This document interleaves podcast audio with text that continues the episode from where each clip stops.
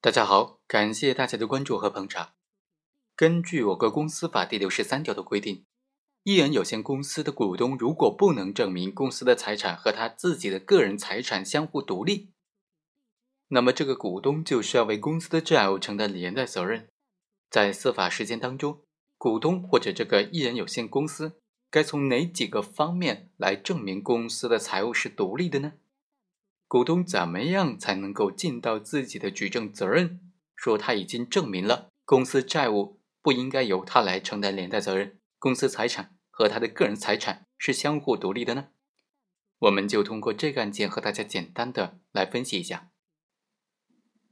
被告这个王某，他作为一人有限责任公司的股东，应不应该对他的公司拖欠的贷款承担连带清偿责任呢？法院就认为。根据法律规定，公司变更前的债权债务由变更之后的公司继承。本案所涉及的所有的贷款，虽然发生在被告变更为一人有限责任公司之前，但是呢，债务应当由变更之后的被告的这个公司来继承。根据公司法第六十三条的规定，一人有限责任公司的股东不能够证明公司财务独立于股东自己的财产的话。就应当对公司的债务承担连带责任，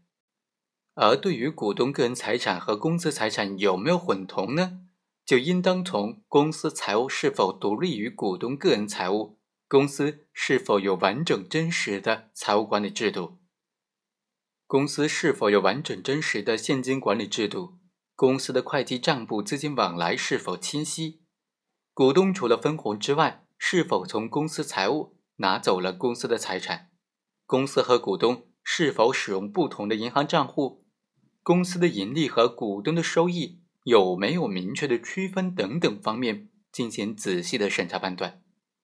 而股东在证明公司财产和股东自己财产相互独立的时候呢，也是需要从这几个方面来综合的证明的。在这个案件当中，被告人王某提交的证据显然是不足以证明他个人财产和公司财产没有混同的事实的。